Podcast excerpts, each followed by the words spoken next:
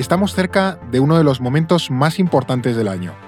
Han llegado las uvas, el champán, las fiestas y en algunos casos la resaca. Porque ha llegado el cambio de año. Pero, como podrás intuir por este podcast, no en todos los sitios del mundo se celebra de la misma manera. A veces ni siquiera se celebra en la misma fecha. Por eso hoy, en No es el fin del mundo, hablamos de la geopolítica del año nuevo. EO me explica, la versión corta de No es el fin del mundo. En este penúltimo episodio de 2023 tenemos con otros Alba Leiva. ¿Qué tal, Alba? Pues muy bien, aquí con, con ganas de, de empezar. ¿Tienes ganas de empezar el año nuevo? Pues sí, la verdad es que me apetece 2024. Se viene año interesante, creo que va a ser intensito, pero oye, se coge con ganas. ¿Eres Luego- de salir en Nochevieja? Sí, soy de salir en O sea, Nochevieja. no, no vas a fallar. No voy a fallar, no voy a fallar. Sí, sí, sí. Nada, ay, qué gusto da la, la chavalada con, con ganas.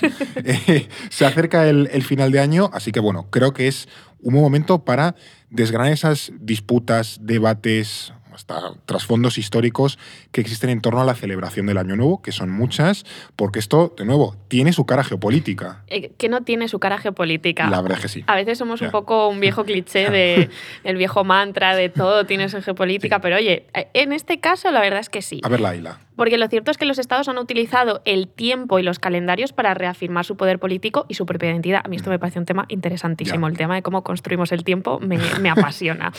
Em, pero, por ejemplo, has dicho que se acerca el, el fin de año y es cierto. Ahora bien, la pregunta es ¿dónde?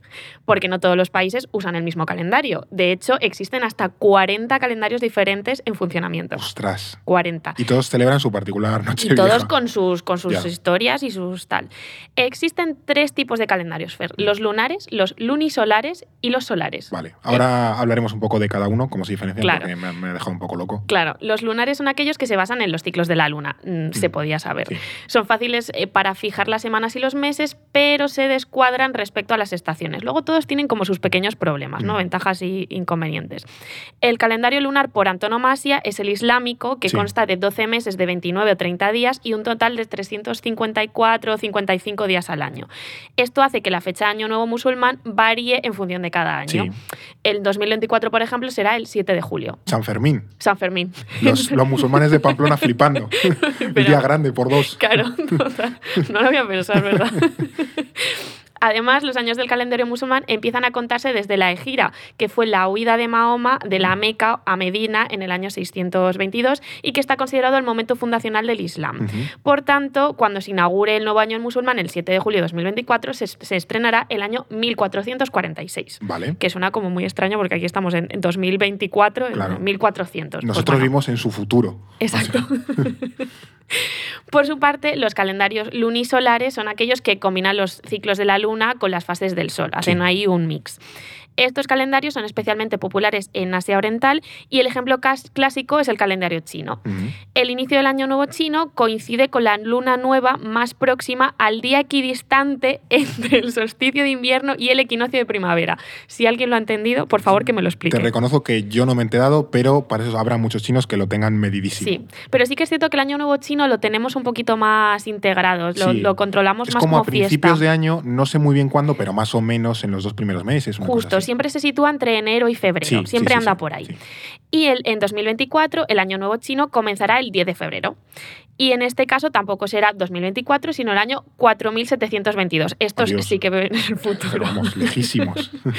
No existe un consenso exacto en torno a esta cifra, pero la tradición más extendida es que el calendario chino empieza a, con- empieza a contar desde la coronación del emperador amarillo en el año 2698 a.C., al que se considera como uno de los fundadores de, de Ya, China. de la ¿no? China. Pero eso, eso mola para entender un poco cómo China, aquí lo hemos dicho mucho en este podcast, ¿no? Cómo China se concibe a sí misma, como Claro. un imperio milenario. O sea, que ellos ya están casi en el año 5000. Sí, sí, a mí que me vienes a contar de, hegemonías y de historias y yo estoy en el año Eso 4000 y pico. o eso sea, es, pues, eso pues aquí también lo vemos un poco, ¿no? Mm. Finalmente están los calendarios solares y en estos la fecha de Año Nuevo siempre es la misma. Es un- es- son los que tenemos Sí. más nosotros, ¿no? Aunque con algún desvío por el ajuste de los años bisiestos. Y aquí se encuentra pues el famoso calendario gregoriano, que es el nuestro. Que 2024 creo que es año bisiesto, coinciden sí, con los Juegos año, Olímpicos. es año bisiesto, sí. Bueno, es evidente que hay una variedad enorme de, de calendarios, pero lo cierto es que ninguno adquirido tanta relevancia como el nuestro, en el sentido del el occidental, que es el calendario gregoriano. Sí. Este calendario, ¿de dónde viene y también por qué se ha hecho tan importante? sí que es el calendario hegemónico, ¿no? Sí. Porque al final lo vemos en, en todo prácticamente asumido por todos los países. Otra cosa es que luego haya estados que, que usen sus propios calendarios o que, El tradicional suyo. y que demás. cojan una celebración cultural Sí. que viene de otro calendario y la adapten. Bueno, pues esto ya cada uno a su, a su movida, ¿no? Pero en el plano político y civil sí que es cierto que el calendario gregoriano es el único que se reconoce de forma uni- universal. Mm. Para entender de dónde viene, pues no tenemos que ir a Roma, a la antigua Roma, eh, porque bueno, en el año 45 a.C., Julio César impuso, impulsó un nuevo calendario de 12 meses y 365 días, que ya nos suena un poquito. Sí. Y este era el calendario juliano. Pues Ujú. bueno, aquí barriendo para casa para su propio nombre. Claro. Em, los romanos homogenizaron la duración de los meses e implan- implantaron el inicio del año en enero. Se, o sea, se, se inventó en esa época lo de empezar época. El, el- el año en enero.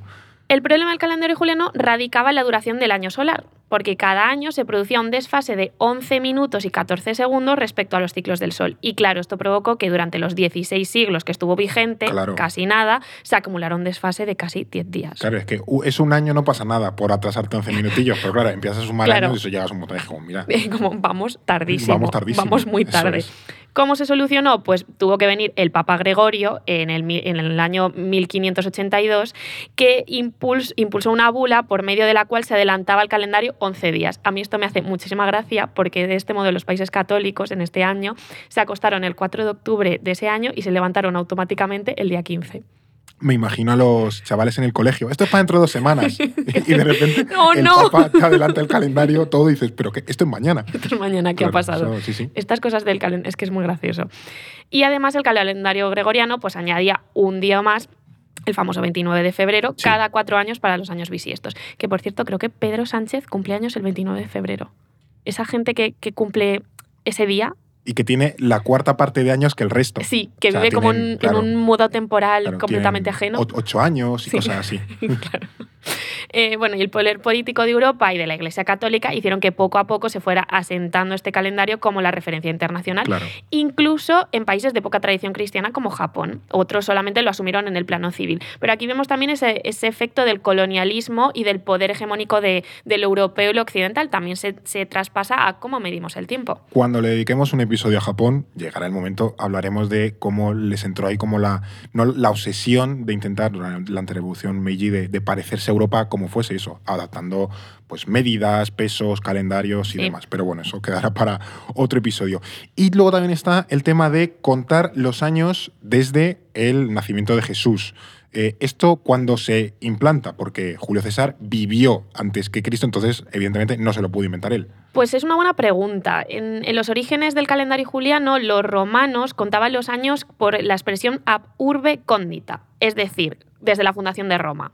O sea, todos los caminos iban a Roma, pues el y todos los calendario años también. Todos los años también. Y no fue hasta el año 525 cuando eh, una persona con un nombre muy gracioso, en mi opinión, que se llamaba Dionisio el Exiguo, Buena gente. buena gente, era un monje bizantino, estableció el Anno Domini, el año 1, Ujú. como la fecha del nacimiento de Cristo. Sin embargo, fue en los siglos eh, séptimo y octavo, de la mano de San Beda el Venerable, otro con un nombre fantástico, Este, mola, Veda el Venerable. el Venerable cuando se asentó la práctica en Europa de contar los años a partir del nacimiento de Jesús. En el fondo es una especie de con- con- convención, ¿no? O sea, de, bueno, pues aquí es el año 1 y claro, ya pero que, que eso mola ver que hasta el año 600 y pico, 700 y pico, no se estableció lo del año cero, que antes, Claro. no, no sé, habrá gente que, el- oyentes que probablemente lo, lo sepan, yo no tengo ni idea de cómo, que se tomaba como referencia, ¿no? Irían un poco viviendo al, al día y ya está. Pues pero cada que- uno mi- midiría el tiempo como, como veía según su tradición y luego eso se debió ir perdiendo y ajustando, ¿no? Claro, claro, pero es lo que es lo que pasa con muchos eventos históricos, que lo asociamos a una fecha cuando en realidad había muchos calendarios diferentes, cuando en el calendario juliano, entonces no es la fecha que muchas veces creemos que era ese día. Pero bueno, de todas formas, como nos ha dicho antes, eso, no todo el mundo asumió el calendario gregoriano para sus celebraciones eh, religiosas o culturales y demás. Hemos hablado de China eh, y de la mayoría de los países musulmanes, pero hay otros muchos países que eh, no festejan el año nuevo el día 1 de enero. Exacto, y, y esto no significa que no lo celebren en sus respectivas fechas. O sea, Claro. luego tienen sus propias festividades para celebrar el Año Nuevo. ¿no? Por ejemplo, en China, aparte del Año Nuevo chino, también conmemoran el Año Nuevo lunar. Em, habla- Antes hablamos de Vale. este calendario lunisolar, ¿no? Sí.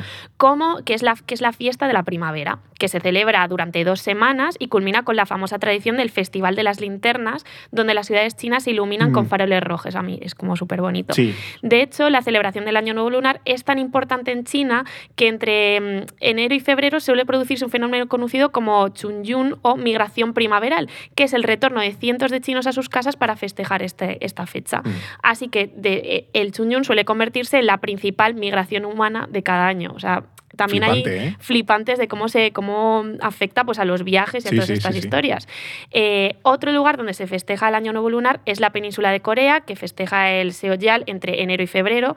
Y durante estos días es típico que los coreanos veneren a sus muertos en los cementerios. Hacen una especie de mix con, nuestro, con el Día de Muertos De o con de los Difuntos, o el Día de los Difuntos. Y utilizan sus clases trági- eh, clásicos, coman platos típicos, pues cosas como muy tradicionales. sí, sí. Es como su día y demás, su celebración. Otro también nos podemos ir, por ejemplo, a Irán y Afganistán, donde el calendario gregoriano no es aceptado, se entiende como algo occidental y Sí. no les mola nada, y en su lugar utilizan el calendario persa, que marca el inicio de año en la fiesta del Noruz el 21 de marzo. Mira. Y además es una de las fiestas más importantes de Irán, ah, es de lo más celebrado, incluso más allá que algo religioso. ¿no? Sí. Eh, otro país que no ha asumido el gregoriano es Etiopía, que utiliza el calendario copto y festeja el día de Año Nuevo el, entre el 11 y 12 de, de Que siguen septiembre. siendo cristianos, pero ellos van a su bola. Van a su rollo, sí, sí, Sí. sí.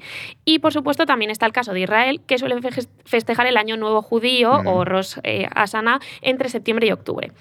Y sin embargo, hay dos casos súper curiosos y flipantes que son la India y Rusia. Eh, Ya estaba el listón alto, o sea que si hay eh, más todavía, cuéntanos eh, qué pasa en India y en, y en Rusia con el Pues Año mira, Nuevo. el caso de India es tremendo porque tienen hasta 10 fechas diferentes para celebrar el Año Nuevo. Madre mía. En un, o sea, en, en un mismo A- país. Arruinándose comprando uvas. en, un, en una- en- en un mismo país tienen hasta 10 fechas. ¿Por qué? Pues por esto, porque dependiendo de la región y de la religión, Claro. cada zona utiliza un calendario distinto. Claro. Tenemos que pensar en esa complejidad de la India. que aquí hemos contado que en India hay, además de eh, hindúes, muchísimos musulmanes que de nuevo van con su calendario y demás. o sea, Sí, sí, luego más eh, cada pequeña tradición Claro. de cada pequeño lugar, pues Claro. bueno. Sí que es cierto que una de las más comunes y más extendidas es el Diwali, que, que celebra la entrada de Año Nuevo en el calendario hindú en noviembre, Mm. que es este famoso festival de las luces, que todo se llena de velas. Se ha hecho más famosillo, más internacional Sí. en los últimos años, yo creo. A lo Sí, mejor lo han hay- promovido. Sí, porque hay mucho éxodo eh, La indio, diáspora, ¿no? Mucha diáspora india Claro. que lo celebra también. Entonces, Mm. pues, por ejemplo, si estás en Reino Unido, hay muchos indios Sí. que lo celebran y es, es muy bonito.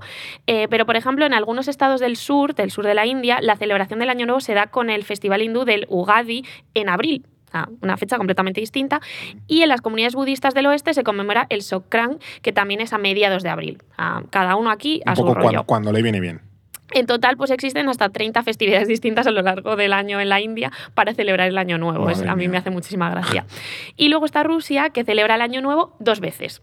Ah, mira. El 1 de enero, como, claro, como el resto, canónico, y el 14 de enero. 14 de enero. ¿Por qué? Por- pues porque aunque la Rusia soviética adoptó el calendario gregoriano en 1918, Mm. la Iglesia Ortodoxa rusa lo siguió manteniendo en el calendario juliano. Claro, ellos no, Dijeron- no iban a transigir con esa Dijeron- cosa moderna. Claro, dijeron, pasamos. Claro. Por eso, aunque el Estado ruso solo reconoce como festivo el 1 de enero, el día 14 se, le- se celebra de forma oficiosa el, el Año Nuevo viejo, ¿no? el, el del el calendario juliano. Sí.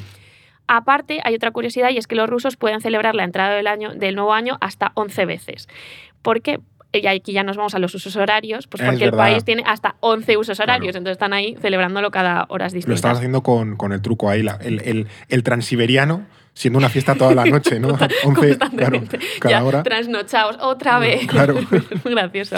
Y bueno, y hablando de usos horarios, Fer, eh, ¿sabes cuál es el primer territorio del mundo que celebra la entrada del Año Nuevo? O sea, las noticias como súper mítico ahí en Nueva Zelanda, estos sitios ahí de Nueva Zelanda ya está en 2024. Por ahí, por ahí, nos tenemos que ir a Oceanía, pero concretamente no es Nueva Zelanda, es la Ah. isla de Kiritimati en Kiribati.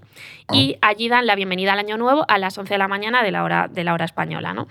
Pero volviendo al caso de Rusia y a por qué celebran dos veces el Año Nuevo, con la Navidad sucede lo mismo. Es verdad. Porque los ortodoxos rusos no festejan la Navidad el 25 de diciembre, como si lo hacen los católicos, sino el 7 de enero. Sí, o sea, yo tengo cerca de casa una iglesia ortodoxa Sí. Y, van con retraso. de repente es como, pero esta gente. Cuando, con un niño Jesús en enero. Cuando has terminado la Navidad, ellos todavía siguen. Es como, ah, bueno, ya, ya llegaréis. Pero, pero sí, sí, es, como bastante curiosete eso, que el calendario ortodoxo, el cristianismo ortodoxo, va como con una o dos semanas de retraso, entre comillas, no, no, no, en un sentido literal, pero bueno, que va con, con el desfase respecto al, al calendario que utilizamos eh, nosotros. Bueno, esto de celebrar el Año Nuevo Viejo es bastante típico eh, eso, en, otros países de mayoría ortodoxa, por eso, Bielorrusia, Georgia, Serbia, Bosnia, Ucrania también, donde se celebra la fiesta del eh, Malanka. Eh, aunque ya vimos el año pasado, bueno, ¿no? Cómo incluso Ucrania con esta festividad empezaba a adoptar ese calendario gregoriano para distanciarse de, de Moscú. Eso es, al final, a, raíz de la invasión rusa de Ucrania, el Estado ucraniano trasladó el festivo nacional de Navidad del 7 de enero al 25 de diciembre y desde este año ha adoptado por ley el calendario gregoriano, es decir, se, se distancia de esa tradición ortodoxa. ¿Por qué sucede esto? Pues es una respuesta al apoyo que ha brindado eh, la Iglesia Ortodoxa de Rusia a las operaciones de Putin en Ucrania. Y al mismo tiempo es un intento de Kiev de romper con esa identidad rusa y de acercarse más a la órbita occidental. Así que, de nuevo, pues una decisión que parece muy simple, pero que tiene mucha geopolítica detrás. Sí, además en, en Ucrania había muchos monasterios que se habían pasado, por así decirlo, al, lado ucraniano y sí. que habían hecho esos cambios, y otros monasterios, algunos de ellos eh, muy importantes, que se habían quedado todavía bajo la autoridad del patriarcado de Moscú y el, Estado tuvo problemas con, mm. con, ellos. Yo estuve en alguno cuando estuve en Ucrania, aquí sí. Eduardo habla de, sus viajes a Vietnam, pues yo también. Es que tú hablas poco de tu viaje a Ucrania, tienes que hablar más de ese viaje. creo que los, los, monjes del monasterio de las, de las Cuevas, que es una pasada en, en, Kiev, creo que se habían quedado todavía dependiendo del, del patriarcado de Moscú y estaban, bueno, casi a palos con, con, con el Estado mm. eh, ucraniano. Pero bueno, al margen de todas las particularidades, ¿no? Lo que está eh, claro es que el 1 de enero es como la fecha más mainstream, por así decirlo, la más común para la celebración del, del, Año Nuevo, especialmente, como sabemos, aquí vamos para casa en los países occidentales. Pero eh, cómo celebramos este día tampoco es algo homogéneo en Occidente. Ni mucho menos. Aquí en España a todos se nos viene a la cabeza la entrada de Año Nuevo entre las campanadas de la Puerta del Sol y las 12 uvas, que a mí la verdad es que es una de las tradiciones que más me gusta que tenemos. Ramón García o Pedroche, para quien quiera. Sí, pero el tema de comerse las 12 uvas, me parece, no sé por qué, me parece una tradición bonita. mola bastante, me gusta, es, me gusta. es original, por lo menos. Sí, sí, sí. Además no tiene como ese sentido religioso, me mola. Y bueno, eh, pero hay que decir que es una tradición que no está muy claro de dónde viene mm. eh, y que realmente es bastante reciente y hay, hay distintas teorías. Las primeras menciones la tradición de las uvas aparecen en los periódicos en 1882, siglo XIX, finales, finales, En esa época la burguesía solía imitar la costumbre de la aristocracia francesa, porque todo lo francés molaba más, de celebrar fiestas privadas y mm, en Navidad en las que bueno, se bebía champán y se tomaban uvas como acompañamiento, porque pega bastante. Y al mismo tiempo que se realizaban estas fiestas, el Ayuntamiento de Madrid había prohibido las fiestas callejeras que se daban sobre todo en la noche de Reyes Magos, que salía ahí la gente a, liarla. Y, por eso, para burlarse de las costumbres burguesas y protestar contra estas decisiones discriminatorias, un grupo de madrileños aprovechó para reunirse en la Puerta del Sol en Nochevieja y tomarse las uvas durante las campanadas. O sea que aquí puede estar una de estas ideas. Sin embargo, hay otra teoría que está yo la había oído más eh, sobre el origen de esta tradición y es que en 1909, unos años, unos años después, se produjo un excedente en la cosecha de uvas y entonces para dar salida a toda esa producción se decidió vender estas uvas en Nochevieja como símbolo de, abundancia, de prosperidad, de suerte. ¿no? Esta es como, la, sí, la mítica, yo también había escuchado esta versión un poco como la, habitual o la más probable de esta y luego esta idea de, las uvas como algo asociado a la suerte y la prosperidad, pues se ha exportado también a otros países y en América Latina, por ejemplo en Venezuela, pues eh, también se toman las uvas, ¿no? Pues eh, no creo que no miran a la Puerta del Sol, lo toman eh, tal. Eso es. a ver cómo lo hacen con las campanas, eso ya es su problema. Creo que no hay campanas, creo que lo toman, pero, pero bueno, se toman unas uvas. Pero bueno, como dices, pues cada país tiene sus costumbres y muchas de ellas hay que decir que tiene que ver con la gastronomía, porque esto de, de comer con una fiesta nos encanta a todos, yo creo que es bastante universal.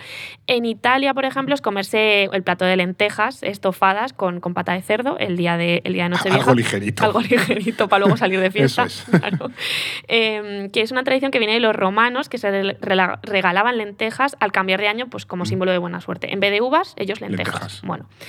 En Reino Unido pues está la comida de año que son los Christmas pudding eh, y otro ejemplo también es el de Grecia donde es tradicional el basilo basilopita, que es un pastel que guarda una moneda escondida y se come en Nochevieja. Una brasa rollo roscón de reyes. Rollo roscón de reyes, a la griega, pero sí. Ah, o sea, que tienen como su, su particular versión de lo- Sí. del roscón. A ver si Eduardo Estaño hace un roscón. Es que Eduardo hace roscones. Er- La familia de Eduardo hace roscones que, están bastante que- ricos. Que conste en este podcast que Eduardo nos debe un, un roscón. Ya iremos informando si, si lo ha traído o no. tú te escapas de los buñuelos en, en todos verdad, los santos y. Eduardo está aquí apoquinando Es que con nos- él. los buñuelos no los comemos.